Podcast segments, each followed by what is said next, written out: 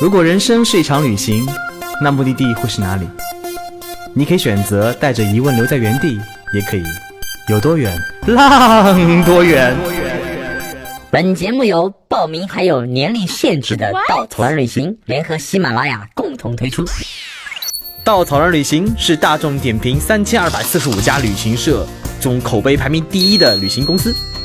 颠覆传统，只做青年人的小团队旅行，和同龄伙伴一起浪，遇见你的激情、友情还有爱情。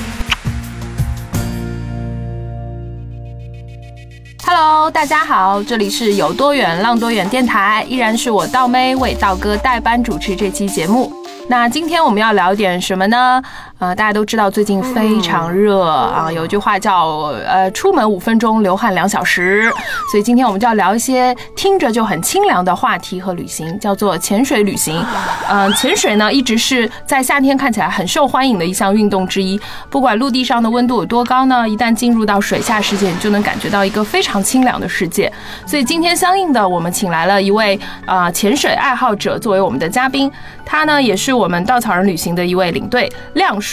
啊、除了他的领队身份之外，他还是 Trip Advisor 的签约旅评家，还受邀参加过像亚航还有上海国际潜水展的活动啊、所以可想而知呢，他是一个非常专业的潜水达人。首先，我们请亮叔跟大家打个招呼吧。 Hello，大家好，我是亮亮。虽然道妹叫我叔，但是其实我是还是很年轻的啊，内心也是零零后，感觉自己也是萌萌哒。不要相信他。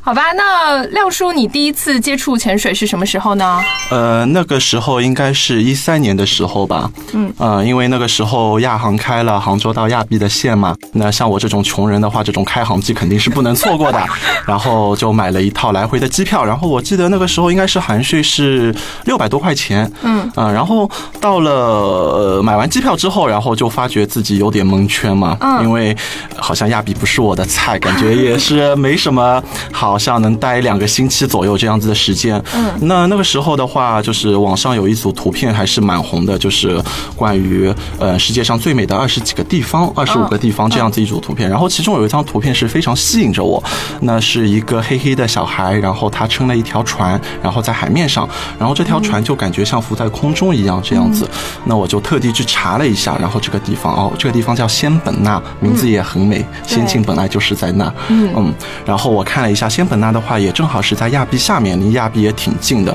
所以我就立马就决定去仙本那玩了。然后嗯仙本那的话，它那里最有名的一个地方叫士巴丹嘛，也是一个潜水圣地，所以那个时候就觉得，哎，我想要潜学潜水，觉得潜水好酷的样子。嗯这也是我和潜水的等于说一个结缘的一个开始吧，等于。嗯哦所以那一次你就去考了那个现在很红，大家很多人去考了那个潜水证嘛。嗯，对，没错，那次我是去考了 OW，就是呃 Open Water 这样子一张初级的潜水证，对。嗯，啊，这里呢，道妹就要强行科普一下哈。那 O W 呢是开放水域的潜水员，可以下潜到海底十八米的地方，可以去一些初级的潜点潜水。那还有一种呢叫做 A O W，也就是廖廖叔后来去考的一张证。那他是进阶开放水域的潜水员，可以下潜差不多甚至是三十米的地方。那同时呢，A O W 可以参加嗯沉船啊、放流潜水啊、夜潜等等一些难度比较高的一些特殊潜水活动。那这样子的证书不同，也就相当于你的潜水的技术不一样，对，有高低之分。那很多顶级的潜点不仅要求证书啊、等级啊这些东西，可能还要求你的气瓶数。哎，等一下，亮叔也可以跟我们讲一下什么叫气瓶数。呃，如果喜欢潜水的，至少呢，你要考到这个 A O W 才能接触到这种非常顶级的潜点。对，那亮叔气瓶数是什么？就是我像我们潜水员的话，我们根据呃每一次下潜，它是用一瓶气，然后根据你每一瓶气来计算是等于一个下潜的一个次数，然后气瓶数也就等于说是你一个等于说经历或者资质的一个证明吧。啊、就是看你消耗了多少气瓶，嗯对来可以判定你的水平是吗？对，可以这么去说。嗯，哦，好，那那亮叔潜水潜了这么多年，那都去过哪些潜水点？可以跟我们推荐一下吗？嗯，其实潜水的话，我也去过东南亚一些蛮多潜点的，比如说像菲律宾的阿尼劳啊，然后薄荷的巴里卡萨，嗯泰国的斯米兰、红子石、哈岛，包哇括像我们一开真的始好去多的十八丹这样子的一些潜点，对。 然后每个地方的话，它其实风格还都挺不一样的。嗯像阿尼劳的话，它是一个微观天堂，全球有名的一个微观天堂。嗯在阿尼劳，你能找到很多小玩意，你要睁大眼睛仔细的去寻那找。问一下，阿尼劳是在哪个国家，在是什么地方？嗯，是在菲律宾，然后菲律宾马尼拉往下两个小时左右的车程，是一个海边的小渔村这样子。哦，哦对，，然后你在阿尼劳能够看到很多好玩的小东西，嗯特别是海兔、小海兔，各种各样的小海海兔对，哦，从来没有听过这种生物，海里还有兔 子。很好玩。然后它是各种颜色、五彩缤纷的小小的，然后头顶上有两只小眼睛，然后小触觉，动物啊，对，是动物。哦，对我以特为好是玩植物什么之类的，哦，不是是一种小动物。啊然后包括你像嗯巴黎卡萨，其实巴黎卡萨的话，它可能是一个海底的大断层会比较有名一点。嗯，还有十八丹，你能看见海狼风暴，就是很多长的一米多长的海狼群，然后嗯、呃在海中绕成一个漩涡，形成一个风暴，这是非常壮观的。嗯那如果你是想看大货的话，可能你去斯米兰的一些海域，你能看见金鲨。嗯或者是曼塔瑞，就是我们俗称的像魔鬼鱼这样子的，哦嗯，对，想看一些大货就要去这些水域。哦，那这样子的水域大多都是集中在东南亚的海岛吗？嗯，其实大货的话，东南亚也有，但是比较著名的可能是在厄瓜多尔那一块，因为他们那里厄瓜多尔嗯水流会比较凉，哦然后有激流，然后激流会给呃海洋里面的很多动物带来一些浮游生物，给嗯它们对对捕对食，对所以那里的话大货会比较多。但是我还是挺喜欢东南亚，就是印度洋的一个气候，印度洋嗯的气候会比较暖一点，嗯、海里的生物种类也是比较丰富的。哦，那潜水除了能看到你刚刚说的，就是很漂亮的这些嗯海底生物之外，还有没有什么你经历过的比较好玩的东西来跟我们分享？嗯，其实潜水的话，有趣的经历还是挺多的。嗯像有一次我们在泰国的红子石这个潜点，嗯我们下潜的时候，然后看见一条小鲨鱼，然后大家印象里面可能会觉得鲨鱼是一种比较危险的动物，对对对啊、因为看电影啊或者书啊上面对都这么说。其实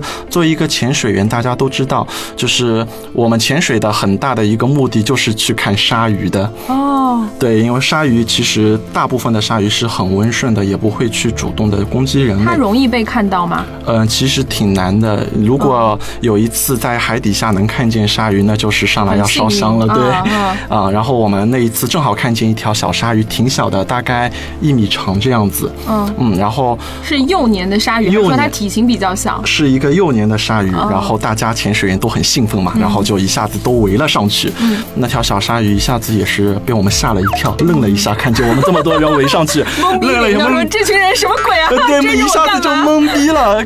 过过来一群不明 不明的生物过来了，然后再看我，嗯然后他就很害羞，然后在前面逃，在那里游，嗯那我们就在后面追，因为我们想看他们，就在后面追，然后他看没地方好逃了，然后他可能是会去叫人吧， 可能去叫兄弟去了。呃叫妈妈就可 怕了，叫妈妈爸爸一起过来。然后他他海底下有一块岩石，然后有一条缝儿，嗯然后他哎他看见这有一条缝，好像挺不错的啊，然后就游过去了，然后把头伸在缝儿里面嗯，然后就尾巴露在外面哦对着我像们游鸵鸟一样的那对，种然后嗯尾巴在外面这里摇啊摇，对着我们，然后我看不们见我看不见我看看不不见见我我， 然后我们就在等他，就在洞门洞门口静静的趴在沙滩上等沙地上等他。嗯，然后过了一会儿，他以为我们走掉了，然后回头看了我们，我靠，还在啊你 们，然后又把头伸了进去。呃，这件事情也是挺好玩 的，嗯，听特起可来爱，蛮可爱的，对嗯嗯那还有一次的话，也是一个比较特别的经历吧，因为大家都知道，就是如果是大家在陆地上看见蛇的话，嗯，都会挺怕的。其实我个人也是挺怕对蛇的。对对，我也是，我也是，倒霉很怕蛇 的。都会离得远远远的，都不敢去接近它。但是在海里面会有海蛇嘛？嗯海蛇而且是世界上最毒的蛇类之一，最毒的排名前五的蛇，蛇对哦，非常毒。然后，但是你在海里面就特奇怪，你在海里面看见海蛇，你就。不会有一种惧怕的感觉，嗯，就我觉得也是他大们海会的主动攻击人类吗？应该不会不会吧，动物大多数不会主动攻击人类，对是吗？，哦海蛇的话也不会主动攻击你。那有一次我们去潜水的时候，我就看见我身后的一个潜伴，因为他头正好是在旁边看珊瑚，嗯然后没注意，然后就看见一条海蛇从海底在海中游啊游啊游啊游，然后游到他附近，然后他穿着一个潜水的 B C D，就是像马甲一样的东西，嗯、肩膀这里啊有缝，胸口也有缝，嗯然后就看见一条蛇从他下腹部这缝钻进去了，然后从头颈旁边，然后又钻出来他了。有看到你同伴有他看到没有看到，我们都不敢叫哦他。是你看对到哦，我们在前面看着，然后都不敢叫他，他还在旁边头歪着在看旁边的东西。我们就怕一叫他，他回头一看都吓死了，吓得哦半死了。海蛇可能以为它是礁石什么之类的，对在里面穿梭。对，然后我也自己也碰到过，就看见一条海蛇，然后从我面前，从我面镜旁边游过，嗯然后我就目送着它远去，那种销魂的背影一路远去。对，这也是挺好玩的事所情。以我们对很多动物的恐惧其实是来源于无知嘛，还有就是我觉得可能海底世界它可能，嗯，真正你跟它跟这个世界融为一体的时候，其实你对它的恐惧也没有像，呃，在大陆地上一样那么的觉得那么的恐怖了，可能哈，对你会觉得因为它是它的一部分。嗯对，因为我觉得这就是大海一个很神奇的地方，它就是，嗯呃，因为你人在海中的话，你知道自己是这片海洋中的过客，嗯他们海底的生物，他们才是这里的居民。嗯呃，你会在海中，你会觉得自己也是融入自然的，你和他们是一种很平等的一种状态。嗯不会说我在陆地上，哎，看见哪个动物，要么就是我能吓唬它，要么就是它把我吓倒了。嗯这不会在海底中，就是大家都很平等。嗯，我对觉得，我觉得还有一点就是，如果你在陆地上，你有时间去跑，但是在海里面，你可能跑不了， 对，然 后就是没有那么及时的可以逃跑。对对，，嗯只能静静的看看着着它它嘛。然后我觉得静静的看着它也挺好的，是一种很平静的感觉在海里面。哦，那刚刚既然已经分享到什么鲨鱼啊、蛇啊这种东 西，那我知道其实潜水还是有一定危险性。除了这些动物之外，它本身因为它也是一个专业性很强的一项、呃运动。那嗯对呃，亮叔在潜水的过程中有没有遇到过类似这样危险的事情呢？呃，有遇到过，像我的一对朋友嘛，他们是一对小夫妻，然后呃有一次他们就是在 PG，就是菲律宾有一个很著名的一个潜水圣地叫海豚湾，嗯嗯，海豚湾，然后 PG 它的一个外岛，外岛它一直是以流大而著称的，流弹。流大，哦流很大哦那里流大流大对，就那是水人流流吗非常大水流，海流非常哦海大。流很大然后，呃，那次的时候他们是四个人加一个前导五个人，嗯，五个人他们在海中，他们是依次就是前导在最前面一个，然后那对小夫妻的男生是在第四个，嗯，他的老婆就是那个女孩是在第五个，嗯，然后在游的时候碰见一股很大的水流，嗯，是对着他们就是逆流而进的那种，然后那个水流大到什么样的程度？就是大到那个男生前一秒回头，他的老婆还在他身后。然后接下去一秒回头就已经看不见他了，啊，他老婆已经不在好了恐。对对对，怖，而且不知道冲到哪里去了，不知道冲在哪里，而且那个时候水流很浑浊，就是能见度也不高，非常的不清晰。那还好，那个男生的话，他虽然那个时候心情很急躁嘛，大家都知道的，心情很急躁，然后他也是熟悉了我们一个等于说一个规则。那我们潜水的人的话，我们有一个规则，就是一分钟的一个原则。当你在海底下和你的潜伴失散了，无意中失散了，一分钟你只能寻找一分钟。一分钟之后，不管你是找到还是找不到，你必须深水，哦深水，深水必须回到海面上，哦，就是潜下去找一分钟，对如果找不到就一定要浮到水一面定上来要上水面嗯嗯，这是一个铁的规则，等于说，那那为什么会有这样子的规则？嗯，因为是这样子，因为呃，如果就像我的朋友，他后来一分钟他没有找到，他深水了，嗯还好他的老婆也是熟悉的这一分钟的规则，嗯嗯然后他到海面上的时候，正好看见他的老婆也是一分钟之后深水，在很远的地方深水了，其实流已经把他冲到很远的地方了。那如果两个人里面有一个人没有熟记这个规则的话，他可能深水，另外一个人还在海底找，那他那个深水的可能继续再在海底去找了，然后那一个人到深水了，就永那远这样子找不永远找不到到，而且哦海底下的情况是变化莫测。你可能在海底找了几分钟，你觉得几分钟是在原地，其实，在海流的情况下，你已经在一个很远的地方，哦甚至已经飘到一个大洋中了。哦那那个时候可能就是更加难找到的地方，甚至无法找到。哦对，这是嗯我朋友所经历过一件事情，嗯然后包括其实我自己的话，我也有过亲身的经历。嗯嗯嗯那次的时候是在泰国的一个。泰柴这一个岛、嗯是在斯米兰海要过去接近缅甸海域的那个岛，嗯那个岛的话，它其实也是，嗯，等于说是水水流非常大，流非常大。嗯我们那个时候去潜点的时候，我们是放流去的，就什么意思？就是船开到水流的上方，嗯然后依次跳下，人跟着水流，然后游到下方。它下方有一根绳索，上面有一个浮球，你必须要拉住绳索，然后慢慢的到海底下。哦，就像给你搭一个梯子一样，你要对，慢慢下去。嗯那个流大的程度，就是你双手拉住绳索的时候，你整个人像风中的旗帜一样，甚至我们的小飘伙来伴飘去嗯面镜都直接把流给面镜吹掉。哦，就眼镜都被吹掉了，眼镜都给哦吹掉，哦然后呃那次因为一些我们的一些失误，然嗯后等于说我们下水的时候，其实这条船已经是随着流已经到流的后方了。我们下水之后就已经是在流的后方，我们拼命去游，嗯，顶着流往前游，想去拉这根绳索，但是拉不到，嗯，拉不到。我们用尽全身力气，我们只能在海中保持原地不动，一放松就一下子人往后退，嗯啊、然后我们觉得不行，然后上水，然后这个时候有一个快艇嘛，然后丢了一个绳索下来，我们就拉着这个绳索在快艇后面，在海中就是一路飙，嗯快艇把我们拉到前面，然后我们再放手再去抓那根绳索，再下嗯去，就是根本抓不到那根绳。对，然后我们到海底的时候，其实已经所剩的气也不多了，而且经历过这次的一个突发状况，其实大家心里面都有点担心嘛，有点阴影。那那个时候我到海底，就突然之间，就一刹那的时间，就是莫名的一种恐惧感，就是占据了我整个全身。嗯，那个恐惧感，因为你在海底的话，海底是很漆黑的，嗯，你听不见任何的声音，是一个很安静的世界，嗯，一片漆黑，然后。你只能咬着呼吸器，你知道你生命的空气的来源，唯一能抓的途径就是这个呼吸器。嗯，但是你只能靠嘴巴呼吸，你不能靠你的鼻子，像平时我们用鼻子去呼吸。然后那个时候我就突然一下子内心好恐惧，然后这个恐惧感是漫步全身。我就是想，那时候我心里面就是想，我想上去了，嗯，我不想再潜了，嗯，我想直接上去，我想在岸上大口的去呼吸空气，嗯，我不想再在这个无声的世界里面，嗯，觉得好恐惧那个时候。然后，但那是那个时候可以上去吗？不可以。那个时候，我知道如果我上去贸然这样上去的话，我很有很大的概率我会得减压病，甚至肺爆，因为它海中的压力和岸上的压力是不一样的。一下子你人上去，可能你肺会有问题。哦，我知道这个问题，但是我内心还是在考虑是不是这个时候我要紧急上升。嗯，然后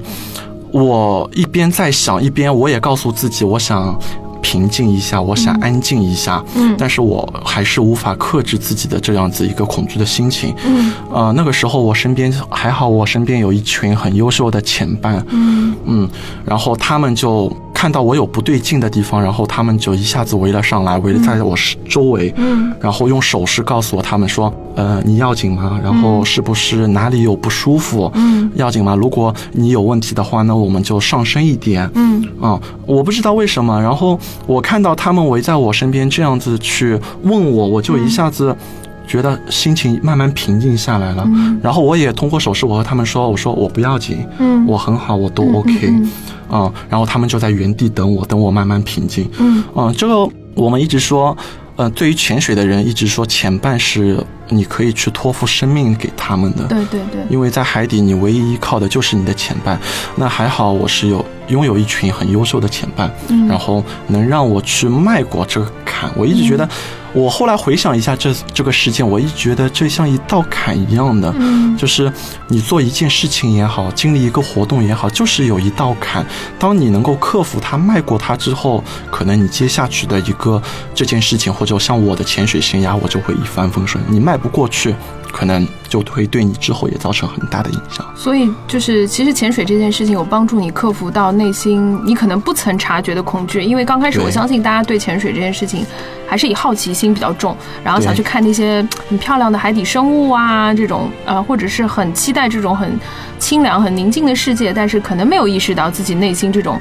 对大海的恐惧，或者对这种孤立无援的这种恐惧。但是当你克服掉这个恐惧之后，你会发现其实是另外一件、另外一个世界。是的，因为我我们一直说大海是很温柔的，但是有时候它又是很狂暴的，你必须要有一种敬畏的心去对待着它。嗯，对。那除了就是你你你之前克服过这种对生死的恐惧吧？啊，呃，那嗯、呃，我相信你这么热爱潜水这件事情，那你现在在看待大海，也许会有一些不一样的，跟我们没有潜过水的人看待大海会有一些不一样的想法吧？对，因为当你经历过。嗯，在海洋中这个美妙的天堂之后，你就会觉得有很多破坏这个环境、破坏这个天堂的一个行为是，呃，不能忍受的。嗯，那其实我们一直都在说，我们说旅行中最难的一刻就是出发那刻。那可能对于像我们这些习惯旅行或者是旅行者来说，嗯嗯嗯、出发其实对我们。嗯，不会去考虑太多，我们说走就能走了。嗯、对。但是对于我来说，我一直在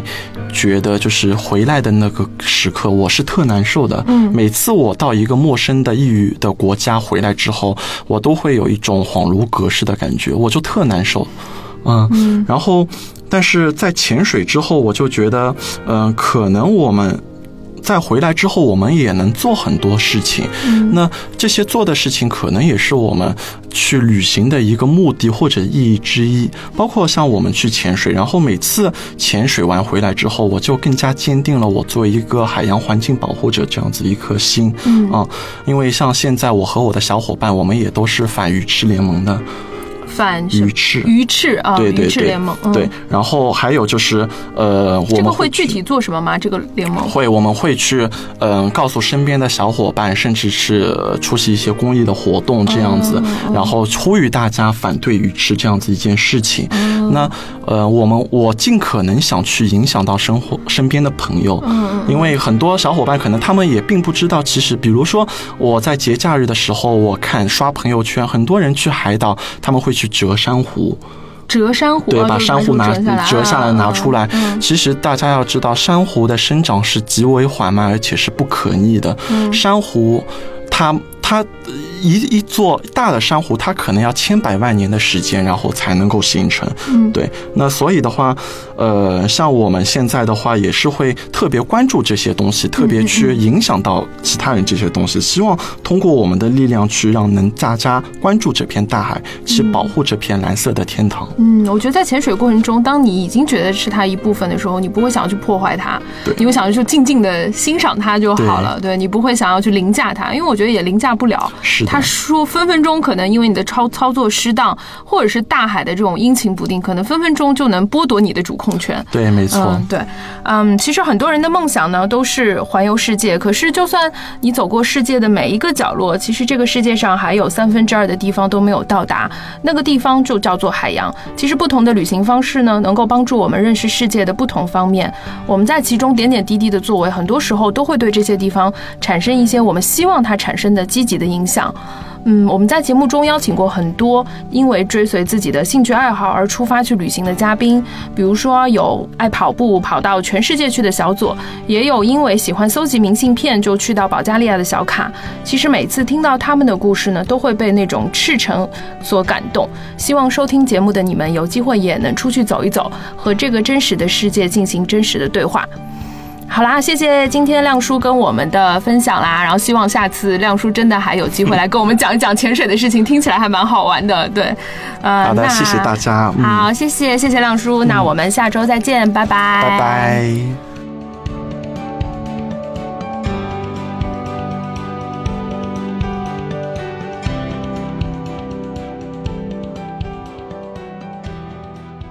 旅行不止吃住行，更不只是买买买。我们不说攻略，不灌鸡汤，时常走肾，偶尔走心。这里有最真实的旅行故事，最奇葩的囧途奇遇，最没有节操的激情四射。没有说走就走的勇气，没关系，带上耳朵，也可以有多远浪多远。请搜索“稻草人旅行”，和我们德艺双馨、颜值出众的领队一起出发，爱上这个世界。